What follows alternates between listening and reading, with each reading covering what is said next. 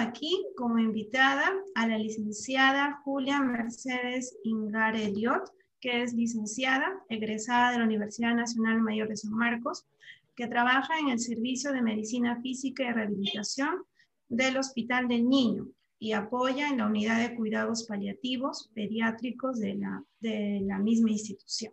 Entonces, licenciada, su saludo, por favor, para todos los que nos están viendo. Buenas tardes, muchas gracias por la invitación. Siempre es bueno conocer más sobre los diferentes ámbitos de la fisioterapia y este es uno de los menos conocidos, creo, ¿no? Así es. Eh, pues para ponernos en contexto, eh, cada segundo sábado del mes de octubre en Latinoamérica se conmemora el Día de los Cuidados Paliativos, ¿no? Y fue el sábado pasado. Es por eso que tenemos a la licenciada eh, Julia eh, como invitada, porque queremos hablar justamente del rol del fisioterapeuta dentro de los cuidados paliativos. Bien, eh, licenciada, considerando que esta entrevista no solamente la van a ver profesionales de salud y colegas, sino también al público en general, ¿podría usted definirnos qué son los cuidados paliativos? Claro, los cuidados paliativos son estos cuidados especiales que se brindan a los pacientes que tienen enfermedades muy complejas, que son de difícil tratamiento o a veces un tratamiento nulo, ¿no? Ya llámese enfermedades degenerativas, que van a limitar la calidad de vida y el tiempo de vida de los pacientes. Estos pacientes a largo, mediano o corto plazo van a llegar a fallecer. Y eso no solo los afecta a ellos, sino también a su entorno. Entonces lo que buscamos nosotros es que con este enfoque paliativista eh, hagamos un tratamiento humanizado, ¿no? Buscamos aliviar el sufrimiento del paciente y de su familia contando con el equipo multidisciplinario, ¿no? que en general es de todas las especialidades que tengan que ver con la enfermedad que adolezca este paciente. ¿no? Y además tratamos también las consecuencias, como es el caso de la rehabilitación, que trata las secuelas, además, ¿no? con el afán no solamente de curar, sino de mejorar la calidad de vida y disminuir el dolor que pueda sentir el paciente cuando llegue la muerte, esta va a ser sin sufrimiento, ya que nosotros estamos aportando a ese, a ese proceso. ¿no? Cuando hablamos de esto, no hablamos solamente de salud, sino también de la parte espiritual, la parte social, la parte económica. ¿no? Algo que es importante es que cuando se brindan los cuidados paliativos se hace desde el diagnóstico de la enfermedad, no necesariamente, ¿no? a veces cree el personal de salud o las mismas personas creen que los cuidados paliativos son realmente en la parte agónica de la enfermedad, cuando el paciente ya va a fallecer, pero no, realmente es desde un diagnóstico cuando ya recibes la mala noticia de que vas a tener un largo proceso de sufrimiento, ¿no? La incertidumbre, la incertidumbre que te va a generar y cómo dejas a tu familia. ¿no? Entonces, ya cuando tienes esta noticia, inicias un proceso de duelo y ahí es donde nosotros entramos. ¿No? Vemos en la experiencia que tenemos en el hospital que los pacientes y sus familias que han recibido eh, el proceso de la, de la enfermedad acompañados de los cuidados paliativos fallecen más tranquilos y la familia también descansa un poco de, del dolor que se pueda sentir, ¿no? Lo hace más llevadero, a diferencia de los pacientes que lamentablemente tienen un proceso corto, no, no les da tiempo de asimilar esta situación. Entonces lo que nosotros buscamos justamente es brindar el soporte para esos momentos difíciles. Eh, todo lo que usted cuenta realmente es muy interesante porque sí se tiene la idea, ¿no? De que los cuidados paliativos ya son como que lo último, ¿no? La semanita antes de que uno, este, de que el paciente fallezca, pero eh, sí, eh, hasta donde también he leído, incluso hay otros países en los que hay centros de salud en donde solo se brindan cuidados paliativos, ¿no? A lo mejor, este, ¿usted cree que en nuestro país debería haber algún centro como este o hay alguna zona en la que solamente se brinden cuidados paliativos? En el país no existe un hóspice. Estos centros eh, solo para brindar cuidados paliativos se les llama hóspices, pero no existen todavía acá. ¿No? Nosotros sí creemos que se necesitan de todas maneras contar con estos espacios.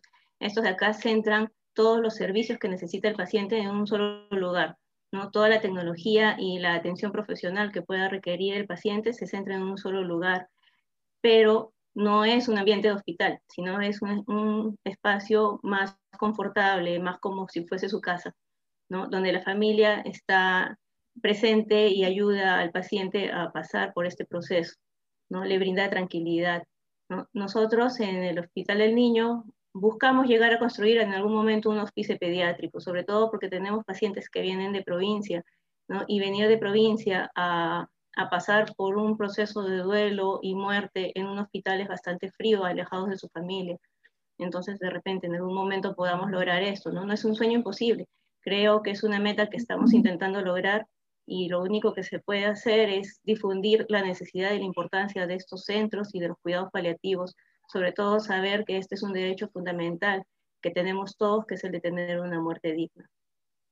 Claro, eso, eso precisamente porque el concepto de calidad de vida se debería llevar desde que uno nace hasta el último suspiro de la vida, ¿no?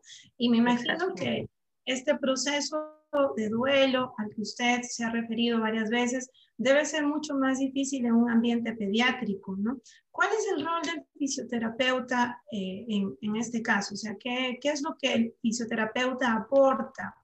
Eh, siendo ¿no? este caso así tan, tan, a lo mejor más difícil de pasar tratándose de pacientes pediátricos. Claro, definitivamente es bastante difícil para cualquier madre o padre saber que su hijo tiene una enfermedad que lo va a llevar a la muerte en algún momento, ¿no? Es bastante doloroso. Y siempre buscan la forma de que, claro, cuando el sufrimiento es de uno mismo, dices, bueno, que todo me pase a mí, pero que no le pase a mis hijos, ¿no? Y buscan de paliar ese dolor que puedan sentir sus niños, ¿no? Y los mismos niños, cuando son un poquito más grandecitos, van entendiendo lo que les está pasando. Y ellos van formando preguntas sobre su enfermedad, sobre qué va a pasar. Nosotros como fisioterapeutas los ayudamos bastante justo porque nosotros tratamos lo que es la postración, lo que son las secuelas, lo que son las limitaciones físicas que se dan con estas enfermedades. Y estas situaciones hacen que los pacientes se depriman, se encierren y no quieran tener un contacto social, no, no ven a sus amigos, no van al colegio, ¿no? Y sus familias no los pueden visitar. Y cuando ellos entran en depresión, ya incluso no quieren que los vayan a visitar. Lo que hacemos nosotros, ¿no? Como la misión de nuestra carrera cuando estudiamos, es que queremos lograr recuperar el mayor porcentaje de la capacidad funcional de la persona, ¿no? ya sean niños, ya sean adultos, ¿no? y al hacer esto logramos que la persona mejore su ánimo, mejore su estado de ánimo y quiere volver a, ver a sus amigos, quiere volver a su casa, quiere volver al colegio, ¿no? Y disfruta cada momento con su familia, con su entorno. En el caso de los pacientes de cuidados paliativos, lo que logramos disminuyendo el dolor y que logre hacer más cosas de lo que le limita la enfermedad, es que tenga una mejor calidad de vida hasta el final de sus días la fisioterapia cuenta con diferentes especialidades que pueden ayudar a este fin, ¿no? Tenemos lo que es cardiorrespiratorio, neurológico, pediátrico, geriátrico, traumatológico, oncológico. Estamos en todas las áreas médicas y como saben, pues nosotros tenemos la formación de nuestra carrera que tiene un enfoque humanista, siempre ha sido humanista, entonces calza naturalmente con el enfoque paliativista. Ah, sí, eso es muy cierto. Y en todo caso, eh, ¿usted que viendo ¿no? que el fisioterapeuta por toda nuestra formación calza dentro, como usted dice, dentro de este tipo de servicio de cuidado paliativo, ¿qué, qué piensa usted que, que se debería modificar o cambiar para incluir a más fisioterapeutas dentro de estos equipos de trabajo? Bueno, primero conocer más sobre el trabajo de lo que es los cuidados paliativos, ¿no? Saber de qué tratan, cómo son, ¿no? Buscar un poquito más la sensibilidad de la gente y ser más empáticos con nuestros pacientes, ¿no? Dejar de llamarlos por sus dolencias como se sigue haciendo en muchos, muchos centros hospitalarios, ¿no? Y llamarlos por su nombre, saber que cada paciente tiene una historia, es una historia completa y compleja, así como cada uno, ¿no? Tienen familias, tienen metas, tienen sueños. Entonces, ser más empáticos con estas situaciones ayudan a que nosotros sepamos más cómo podemos ayudar a nuestros pacientes. ¿no? Yo a los alumnos de San Marcos que he enseñado o los internos que rotan conmigo en el hospital trato de motivarlos a conocer el área de cuidados paliativos y que ellos lo difundan entre sus compañeros para ver si en algún momento ellos también quieren incursionar en esta área. Eh, lamentablemente en el país todavía no existe la formación ¿no? Eh, especializada en lo que es cuidados paliativos para fisioterapia. Está abriéndose el camino recién para medicina, para enfermería, ¿no? Aún falta un camino un poco largo para el resto de las áreas de salud, pero existen cursos a nivel internacional o congresos donde se tratan estos temas, ¿no? Y donde uno mismo se va inculcando estos temas para poder ayudar a abrir nuevas puertas para, para el área de fisioterapia, para que ingresen en, en, este trabajo que de verdad es bastante gratificante. ¿no? Las carreras de salud nos enseñan siempre un enfoque curativo y nosotros le tenemos mucho miedo a la muerte. Normalmente no se habla de la muerte. Nos enseñan qué hacemos cuando el paciente se está recuperando, ¿no? Que nuestra meta es que se recupere, pero cuando el, paciente va a morir y sabemos que va a morir, a veces tratamos de exigirle más de lo que, de lo que puede para vencer este destino que le toca, ¿no?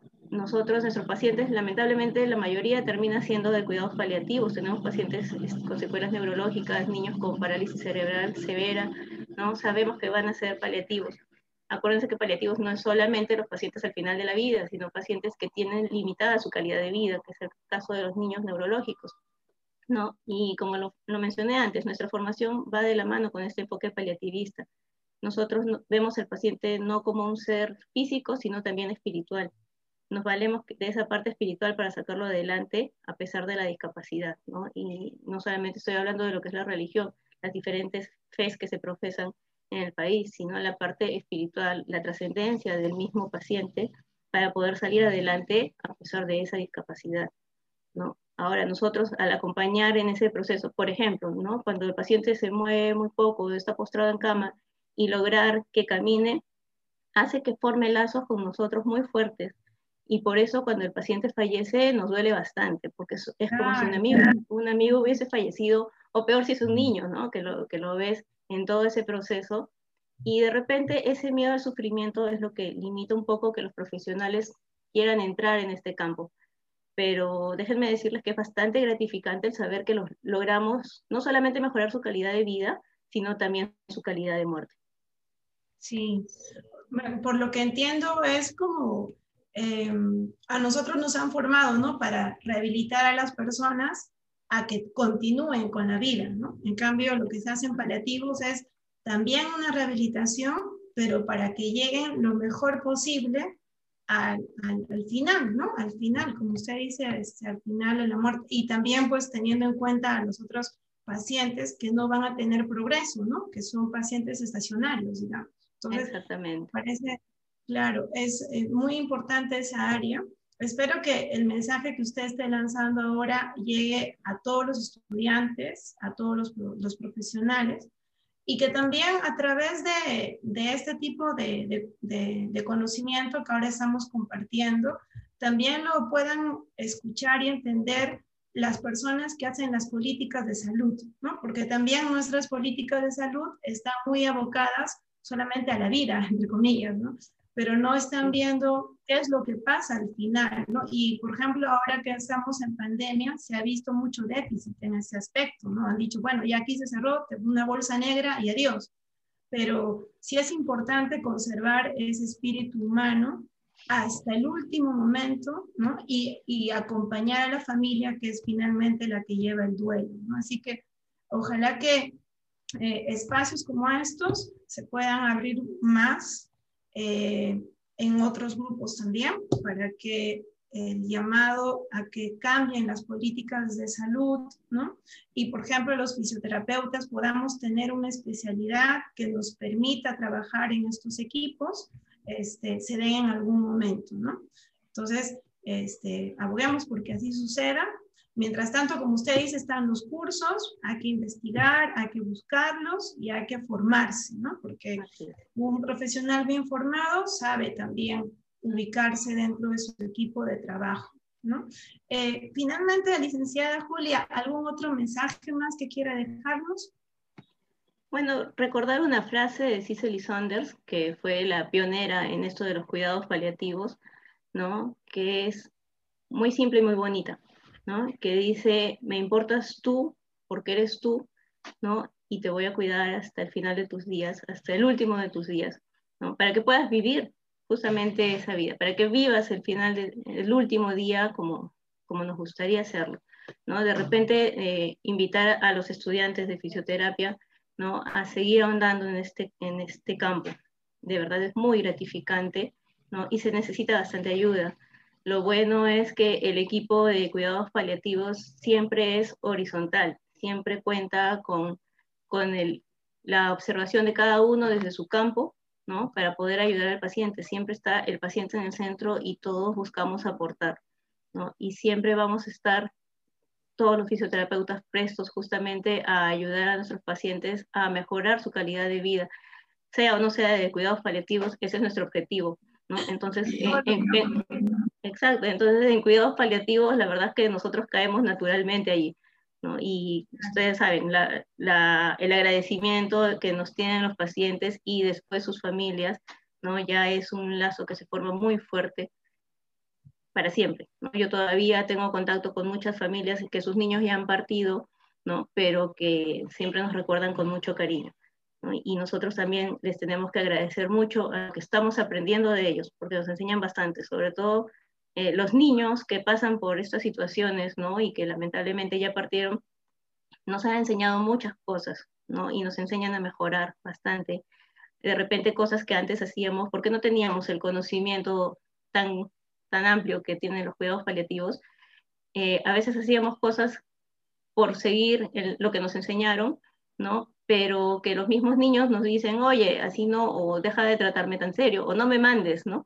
Porque sí, pues son niños. Algo que tenemos que tener presente, sobre todo los que trabajamos con los niños, es que siempre van a ser niños, ¿no? Tengan o no tengan la enfermedad, van a ser niños. Sientan o no sientan algún malestar, van a ser niños, ¿no? Y mediante el juego podemos lograr mucho con ellos y sobre todo que logren su recuperación, eh, o bueno, lo posible, siendo niños, jugando con ellos, ¿no? No le tengamos miedo de repente a hacer el ridículo, a ponernos orejitas y esas cosas, porque de verdad este, he, tenido muchos alumnos que, que, en eso también se limitan, ¿no? Que, ay, no, yo no me voy a poner un títere, yo no sé hacer voces de títeres, ¿no? Pero incluso con esas, con esas actitudes hacen que los chicos se olviden de su enfermedad y es otra forma también de darles pues este, la, la impresión de que no están en un hospital.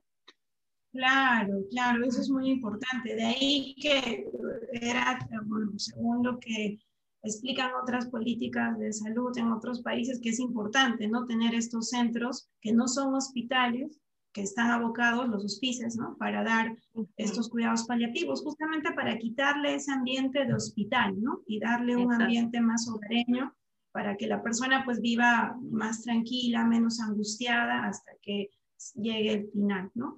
Entonces, eh, pues ojalá, ¿no? Eh, a partir de, de, esta charla surjan inquietudes, eh, a los que nos están viendo, que lo, compartan esta charla a lo mejor con estudiantes, con sus grupos de, de compañeros y busquemos abrirnos también como dice la licenciada, caemos perfectamente en este tipo de servicio, ¿no? Y también veamos pues que en algún momento las leyes, nuestras políticas de, de salud nos permitan también estudiar, ¿no? Mejorar nuestra malla curricular para tener, por ejemplo, a lo mejor más cursos de psicología o, ¿no? Este, que nos ayuden a tratar mejor a, a, los pacientes, no solamente a los de cuidados paliativos, sino a, a todos en general que mejoren nuestra educación y que también nos permitan ¿no? tener que los pacientes tengan acceso a la fisioterapia desde el primer momento, ¿no? cuando, cuando se requiera, desde el primer momento hasta que, que pues acabe este, el, su vida, ¿no? Entonces, y no solamente se ve en Lima, ¿no? Sino también llegue a todas las provincias, porque si hay un déficit en la capital, imaginémonos cómo están en, otros, en otras ciudades de solo, país. Solo para agregar a lo que estás diciendo, solo existen dos unidades de cuidados paliativos pediátricos en el país, y las dos están en Lima, ¿no? O sea, son el Hospital del Niño y el Hospital del Niño de San Borja, o sea, son los únicos. Y sabemos pues que hay muchos pacientes que lo requieren en provincia y no tienen acceso, no pueden llegar hasta acá. Ahora con la pandemia peor, ¿no? O sea, lo bueno en teoría que nos ha traído la pandemia es evidenciar esta necesidad de los cuidados paliativos más que nunca, porque ahora que se necesitan no se pueden brindar como se deben. ¿no? Imagínate que solamente dos hospitales de niños tengan cuidados paliativos. ¿Cuántos niños están enfermos en, el país? ¿no? Y de los de hospitales adultos también son pocos. O sea, hay 16 unidades o servicios de cuidados paliativos en general en todo el país y todos están en la capital. no es posible, tenemos que descentralizar eso. Tiene que haber una política de descentralización y ahora si pensamos ¿no? que son dos unidades pediátricas, o sea, imaginamos que son pocos los, los, profesionales de salud también que trabajan en estas unidades, ¿no? O sea, que también hay un déficit de profesional también, ¿no? Entonces ahí está el llamado para, para estudiar, para explorar un poco este campo y para también este, hacer un llamado a nuestras autoridades y para que ¿no? nos faciliten la vida por, la, por medio de las leyes. ¿ya? Pues le agradecemos, eh, licenciada Julia, por esta entrevista. Nos ha mostrado algo diferente, que de la muerte no se habla y tampoco pues estamos en atender a personas que a lo mejor están ¿no? ya por partir. Eh, para terminar nuestra entrevista, eh, yo quisiera mencionar dos cosas. Em, dos personas que aparentemente pueden ser opuestas. Una de ellas es Catherine Mannix, que es una doctora británica especialista en cuidados paliativos, y ella, como médico, eh, publicó un libro en el año 2018 titulado Cuando se acerca el final, cómo afrontar la muerte con sabiduría. Y en este libro ella narra eh, sus experiencias, ¿no? Con pacientes de todas las edades, ¿no? Como, eh, justamente como usted dice, ¿no? Vamos aprendiendo de ellos. Y obviamente aporta la parte científica de los cuidados paliativos. Y por el otro, mencionar a alguien a lo que, que también es muy conocida, que es la Madre Teresa de Calcuta, ¿no? Que en el, eh, en el siglo pasado, pues en la ciudad más inhumana que alguna vez se fue Calcuta, este, empezó a recoger a moribundos también y fundó la Casa de los Muertos, así le llamaba, ¿no? En, en su idioma hindú. Y también, o sea, encontró eh, personas que físicamente estaban muy mal, o sea, las cosas más horribles que uno puede imaginarse, y le dio el lado espiritual, ¿no? Ella no era médico, no sabía de ciencia, pero lo que sabía era que había que limpiarlos, a, abrazarlos y acogerlos, ¿no? Entonces tenemos dos cosas, la ciencia y la espiritualidad, seamos o no seamos católicos, ¿no? Y el fisioterapeuta tiene estas dos cualidades. Entonces, podemos, tenemos ciencia porque trabajamos con evidencia científica y también tenemos este aporte de acompañar, de, ¿no? de justamente crear ese apego con nuestros pacientes. Entonces, utilicémoslo y exploremos esta nueva área para poder seguir desarrollando nuestra carrera y colaborar con la calidad de vida de cada uno de nuestros compatriotas en el Perú. Eso sería, creo que, el mensaje final y agradecerle una vez más, licenciada, a su presencia y, este, y comprometerla a lo mejor para hacer una charla un poco más amplia en algún otro momento. Encantada. gracias. Muchísimas gracias. Nos despedimos de todas las personas que se han conectado y les agradecemos mucho este, habernos prestado este ratito de su tiempo. Les pedimos que compartan el video también en algún momento para seguir difundiendo esta especialidad. Muchísimas gracias. Gracias a ustedes. Hasta luego.